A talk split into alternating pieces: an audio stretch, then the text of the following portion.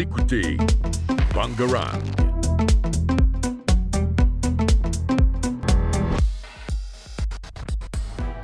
Citoyennes, citoyens, amis des sciences, bonjour. Aujourd'hui, nous vous parlerons d'une femme très importante à la fois à la biologie et en physique, Rosaline Franklin.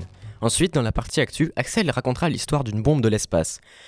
Puis Mathis montera en haut du bâtiment d'assemblage véhiculaire en Guyane. Enfin, Sandra fera un, tour sur la dernière un retour pardon, sur la dernière mission de la goélette Tara. Enfin, Babacar, qui n'a pas écrit son texte à la dernière minute, nous parlera de procrastination. Bonjour à tous. Alors euh, oui, donc euh, Rosaline Franklin, c'est une euh, chimiste très célèbre qui est née le 25 juillet 1920 à Notting Hills dans, au Royaume-Uni et elle est décédée le 16 avril 1958 à Chelsea.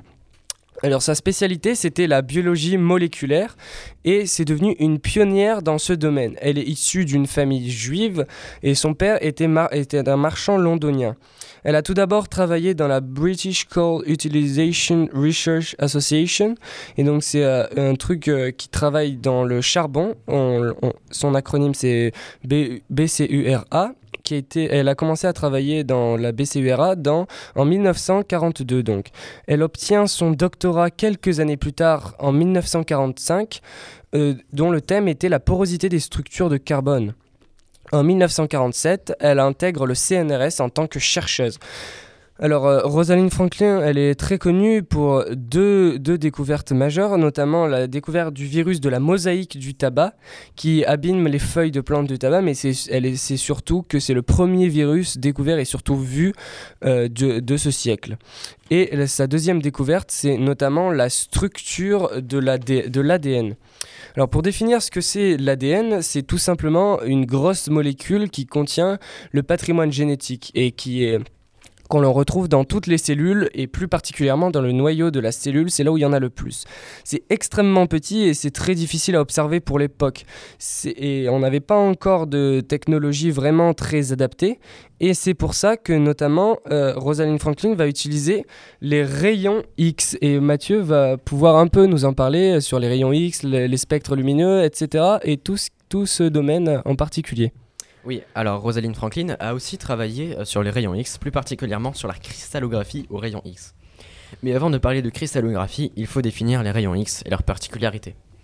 La lumière ne se limite pas à notre arc-en-ciel bien connu. Au contraire, le domaine du visible, qui est la partie que nos yeux peuvent voir de la lumière, ne représente qu'une toute petite portion du spectre électromagnétique. Mais qu'est-ce que la lumière ou, ou rayonnement électromagnétique finalement? Le modèle sur lequel reposent nos connaissances actuelles avance que la lumière est à la fois une onde, comme une vague à la surface de l'eau, et une particule. Les particules de lumière sont appelées photons, et elles sont des, des, particules particulières parce que contrairement à presque toutes les autres élémentaires, elles ne possèdent pas de masse. Ce photon, donc, voyage à la vitesse de la lumière et à une certaine fréquence qui est inversement proportionnelle à sa longueur d'onde. Parlons maintenant énergie. Plus ce rayon lumineux a une longueur d'onde courte, plus il transporte d'énergie. Les rayons les plus énergétiques sont les rayons gamma avec une longueur d'onde de moins de 1 nanomètre, c'est-à-dire 1 milliardième de mètre. Ce sont ce genre de rayons qui sont émis par des objets radioactifs. Ceux-ci sont tellement énergétiques qu'elles peuvent casser la structure de l'ADN et provoquer de graves maladies comme des cancers. Ensuite, nous avons les rayons X, puis UV, le visible, enfin les infrarouges, les micro-ondes, et puis les ondes radio, qui sont les moins énergétiques avec une longueur d'onde qui est au-dessus du mètre et qui peut aller jusqu'à plusieurs kilomètres. Et ce sont les, ondes qui sont les plus utilisées dans la vie de tous les jours. Par exemple, pour euh, capter la radio en voiture, les FM, bah, c'est des ondes radio, la 4G, la 5G ou la 3G, c'est des ondes radio aussi. Voilà. Donc revenons à nos rayons X. Ils sont utilisés majoritairement dans les hôpitaux pour faire des radios. Mais Rosalind Franklin, après avoir utilisé ses découvertes sur l'ADN, continue et obtient un poste de chercheuse au CNRS, comme le disait Louison tout à l'heure. Elle utilise la toute nouvelle technique de diffraction de carbone avec les rayons X en utilisant la cristallographie pour réaliser des clichés qui furent très importants à la découverte de la forme maintenant si bien connue de la double hélice de l'ADN par Crick et Watson en 1953. Vous pouvez chercher cliché 51 sur internet pour avoir une idée de quoi ça ressemble. Merci Mathieu. Alors donc pour revenir à Rosalind Franklin, donc, elle utilise des rayons X, comme l'a précisé Mathieu, pour voir l'ADN en quelque sorte. Et le cliché qui a été déterminant dans, dans cette découverte, c'est notamment le cliché 51. Et donc, ce cliché, elle l'a réalisé après de maintes essais, de maintes, euh, tentatives. Et finalement, ils ont obtenu euh, ce cliché qui dans lequel on voyait facilement la structure de l'ADN en double hélice. Et donc ce cliché, elle contenait, euh, elle, elle savait que c'était très important et que c'était une découverte majeure. Et donc elle voulait pas le diffuser parce qu'en en fait, euh, elle travaillait en équipe avec John Randall, donc qui est un physicien qui lui a proposé de travailler dans son équipe quelques années plus tôt, en 1951, au vers le King's College.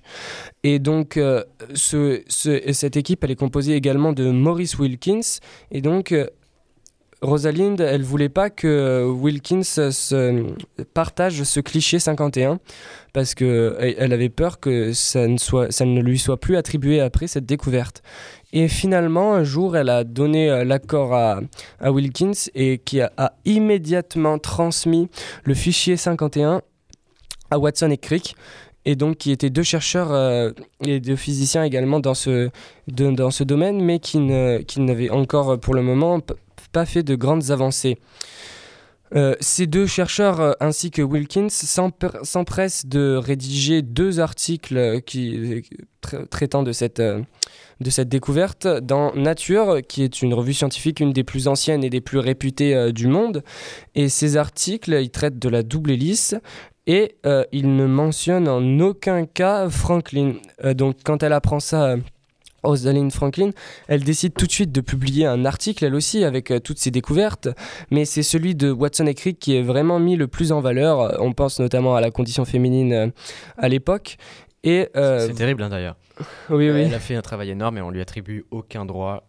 Et c'est, tu me, tu me le disais tout à l'heure, c'est quoi en 2007 que son travail a été reconnu? Oui, c'est ça, 2003 euh, je crois. Enfin, euh, pour revenir à ça justement, donc le prix Nobel de médecine, il a été attribué en 1967 à Watson et Crick, donc, et euh, il a fallu attendre en 2003 pour que Watson admette que Franklin aurait finalement mérité un prix Nobel.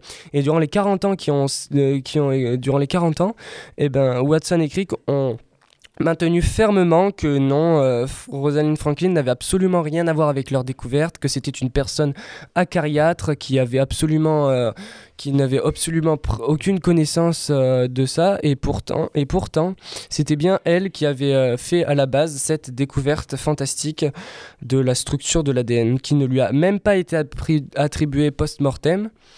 Euh, on a cependant créé des prix à son nom. Il y a une fusée, euh, non, un, satellite qui a porté son nom. Il y a eu plusieurs récompenses, mais on lui a pas attribué le prix Nobel post-mortem.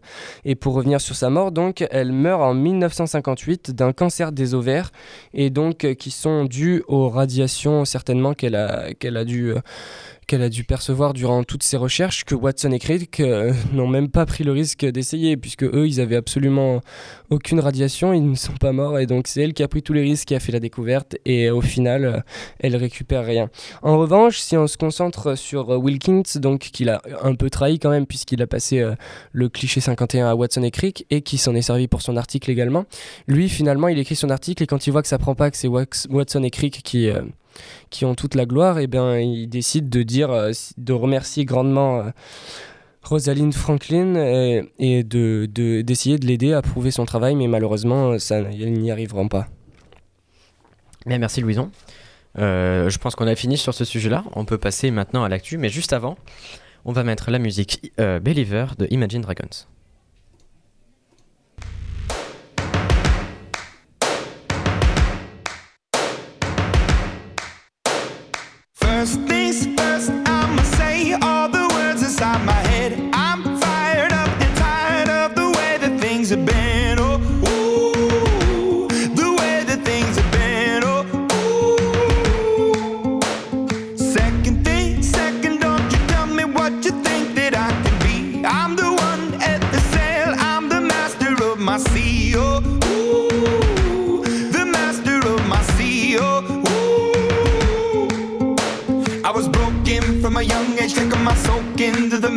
out of my poems for the few that look at me, took at me, shook at me, feeling me, singing from heartache, from the pain, taking my message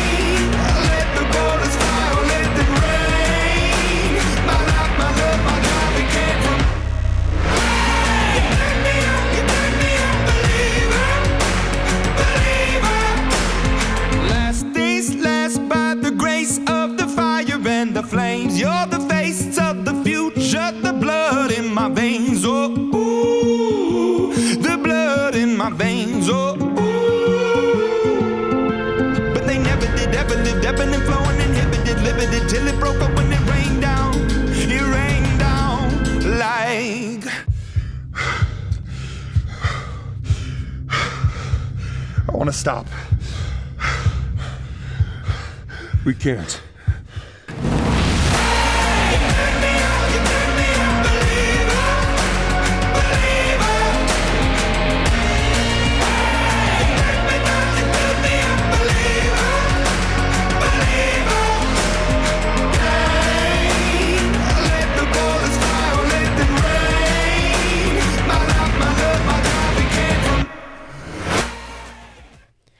C'était Believer de Imagine Dragons. Et maintenant, on passe à la partie actu.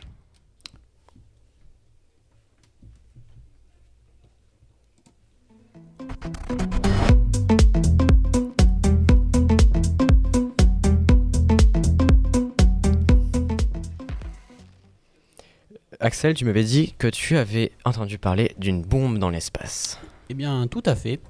Euh, le 9 octobre, un événement très rare et extrêmement puissant, d'après euh, les mesures euh, que nous avons obtenues.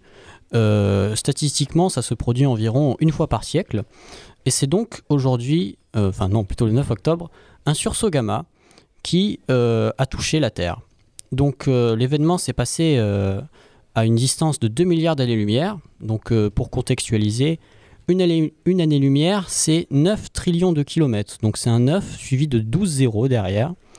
Donc c'est extrêmement loin, mais c'est à la fois à l'échelle de l'univers relativement près. Donc il n'y a pas à s'inquiéter.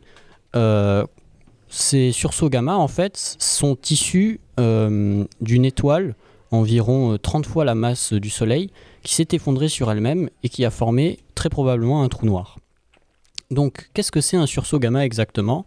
C'est un rayon d'énergie, donc euh, particulièrement euh, de rayons gamma ou de rayons X, mais ça propage de la lumière dans toutes les longueurs d'onde, et cela propage des, rayons énergétiques extrêmement puissants. Pour donner une idée, encore une fois, euh, on va pas préciser les unités, mais ça fait environ 18 téraélectronvolts, donc c'est un 18 avec 12 zéros, encore une fois. Et pour comparer, au LHC, on fait des énergies de 13 téraélectronvolts et la lumière visible, c'est d'environ 2 électronvolts. Donc, un sursaut gamma, c'est, euh, pour résumer, une gigantesque explosion d'une étoile et le rayon euh, de photons a traversé, entre guillemets, la Terre. Euh, ça n'a pas eu de conséquences vu que c'était extrêmement loin. Du coup, très peu de photons nous, ont touchés mais ça a quand même créé des perturbations euh, au niveau des satellites et dans la ionosphère de l'atmosphère. Donc cette découverte très importante pour les scientifiques, grâce à les données, nous permettra de comprendre par exemple comment se forment les trous noirs et surtout euh, ça pourrait nous permettre de donner des explications sur la formation des noyaux atomiques plus lourds que le fer. Donc dans le tableau périodique par exemple, il y a euh, tous les atomes jusqu'au fer et quand on continue après, il y a des trucs genre l'or, le platine, l'uranium. Et euh, tout ça, pour l'instant, vu que ça n'est pas créé à l'intérieur du Soleil, euh, on a émis l'hypothèse que c'était créé lors des supernovas. Bien, merci. Euh, on va maintenant passer au sujet d'actu suivant, euh, qui est donc Mathis qui va nous parler de fusées. Euh, effectivement, donc le, Futura Science, qui est un euh, site spécialisé dans les articles de science et notamment du coup dans l'actualité, vient de sortir une série de vidéos nommée Swipe into Space sur le réseau social Snapchat avec au programme des réponses aux nombreuses questions que se posent les lecteurs sur le cosmos. Nous allons donc parler aujourd'hui de cet épisode qui est le 18e qui parle du fonctionnement des fusées lors du décollage de celle-ci pour que tout le monde comprenne bien comment ça marche. Et donc comment fonctionnent les fusées? Elles peuvent dépasser 40 000 km/h, ou plutôt elles doivent être absolument capables de dépasser cette vitesse. Pour cela, euh, les fusées sont devenues de véritables trésors d'ingénierie et ont bénéficié de nombreuses évolutions depuis celle qui a amené des humains sur la Lune pour la première fois, à savoir Saturne V. Le décollage se fait par la combustion de trois liquides qui permet une propulsion, du kérosène, de l'hydrogène liquide et de l'oxygène liquide. Pour maintenir ensuite la montée en vitesse et en altitude, la fusée se divise petit à petit en rejetant des étages en arrière. Leur séparation permet de créer une poussée qui fait avancer d'autant plus la fusée. Toutes ces manœuvres ont un but, atteindre la vitesse de libération, c'est-à-dire la vitesse minimale que doit atteindre un projectile pour échapper définitivement à l'attraction gravitationnelle de la Terre, soit environ 11 km s ou 40 000 km/h. Selon la distance à parcourir, les fusées possèdent de plus en plus d'étages afin de maintenir une avancée suffisante. C'est pour cette raison que le lanceur Saturn V paraît si impressionnant par rapport au Falcon de SpaceX. Il se fait légèrement dépasser par la fusée SLS, SLC, qui sera celle euh, utilisée par la mission Artemi- Artemis de la NASA. Surnommée la fusée la plus puissante jamais construite, cette navette spatiale n'a cependant pas encore pu faire ses preuves car le lancement de celle-ci a été reporté en novembre et on attend avec impatience euh, le moment de son décollage. Merci Mathis. On va passer à l'actualité euh, d'après, donc avec Sandra, qui va nous parler de la goélette Tara et sa dernière mission. En effet, après un voyage de 70 000 km de près de deux ans, le célèbre voilier laboratoire Tara est depuis samedi dernier de nouveau à Lorient, son port d'attache. Dans ces cales, près de 25 000 prélèvements de micro-organismes marins avec des virus, bactéries, protistes, qui est un organisme unicellulaire mi-végétal et mi-animal, ou des animaux. Ce plancton océanique compose plus des deux tiers de la biomasse marine. Leur rôle est essentiel puisqu'il capte le CO2 atmosphérique et fournit la moitié de l'oxygène de la planète. Pourtant, il demeure mystérieux aux yeux des scientifiques de la mission. Romain Troublé s'interroge. Comment ça marche? Comment tous ces virus, ces bactéries, ces micro-algues marines arrivent à interagir, pour, produire de l'oxygène, stocker du carbone et produire des protéines? Le directeur de la fondation Tara. Et comment ça va changer demain avec le changement climatique et la pollution? Lors de cette mission microbiome, le Tara a circulé entre le Chili et l'Afrique en passant par l'Amazonie et l'Antarctique. L'un de, ses, objectifs est d'aider les chercheurs à mieux comprendre la dynamique de la pollution des sargasses. Ces algues invasives parviennent à proliférer dans les Antilles jusqu'à parfois atteindre les côtes africaines. Or, en se décomposant sur le rivage, elles dégagent des émanations nauséabondes et toxiques. Euh, Samuel Chaffron dit On pense que l'Amazone a un rôle dans le développement des sargasses, qui est un chercheur CNRS à Nantes Université. Il rajoute une des hypothèses est que la déforestation du Brésil et l'agriculture croissante ont augmenté la décharge d'engrais nitratés dans l'Amazone. Dans ces échantillons, les chercheurs espèrent renforcer leur compréhension des interactions de la pollution plastique avec la vie océanique. On veut voir si les micro-organismes pathogènes qui vivent sur ces petits radeaux de plastique vont aller se balader dans les océans, explique Jean-François Giglione, directeur de recherche CNRS au laboratoire d'océanographie microbienne de Bagnoul-sur-Mer. Lors des précédentes missions, les données récoltées par Tara ont donné lieu à plus de 250 publications dans la presse scientifique. Les premières parutions liées à microbiome devraient paraître d'ici 18 mois à 2 ans. Entre-temps, la goélette prendra de nouveau la mer au printemps 2023 pour une nouvelle mission, cette fois-ci sur la pollution chimique au large des côtes européennes. Merci beaucoup Sandra. Cette, euh, mission, je pense qu'elle elle va être assez importante dans la découverte de plein de trucs sur, euh, sur tout ce qui est vie marine. Et maintenant, on s'intéresse euh, à complètement un sujet différent, en psychologie, la procrastination. Merci Mathieu, bonjour à tous. Aujourd'hui, nous nous demanderons pourquoi notre cerveau décide-t-il de remettre au lendemain certaines tâches. Donc, comme vous l'aurez compris, aujourd'hui, nous parlons de procrastination.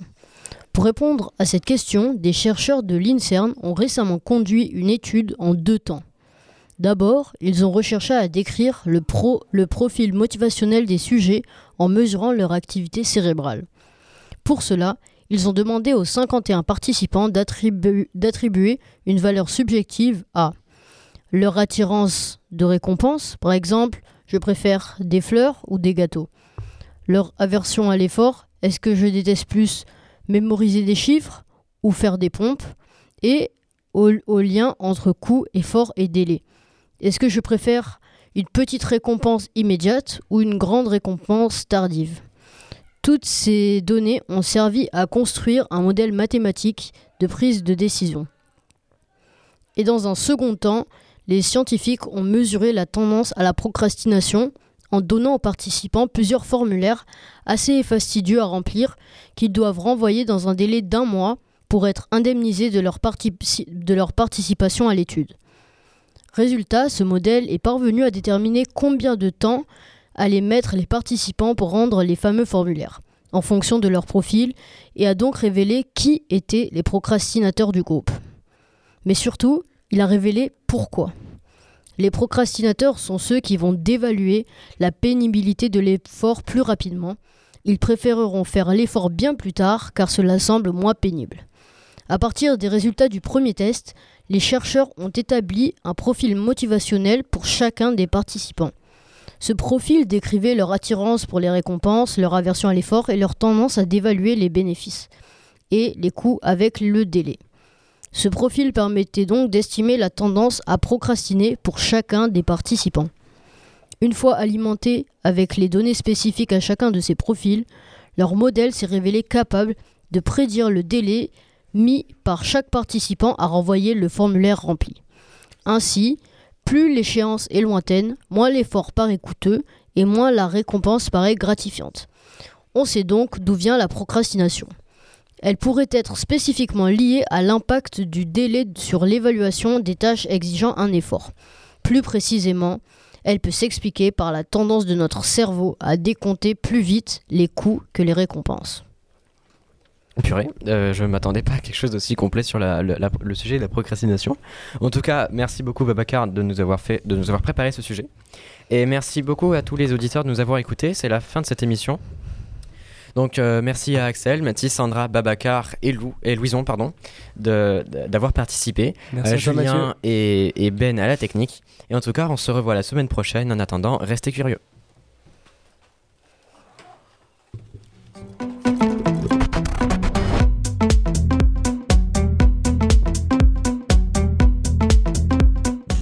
Vous écoutez Bangarang.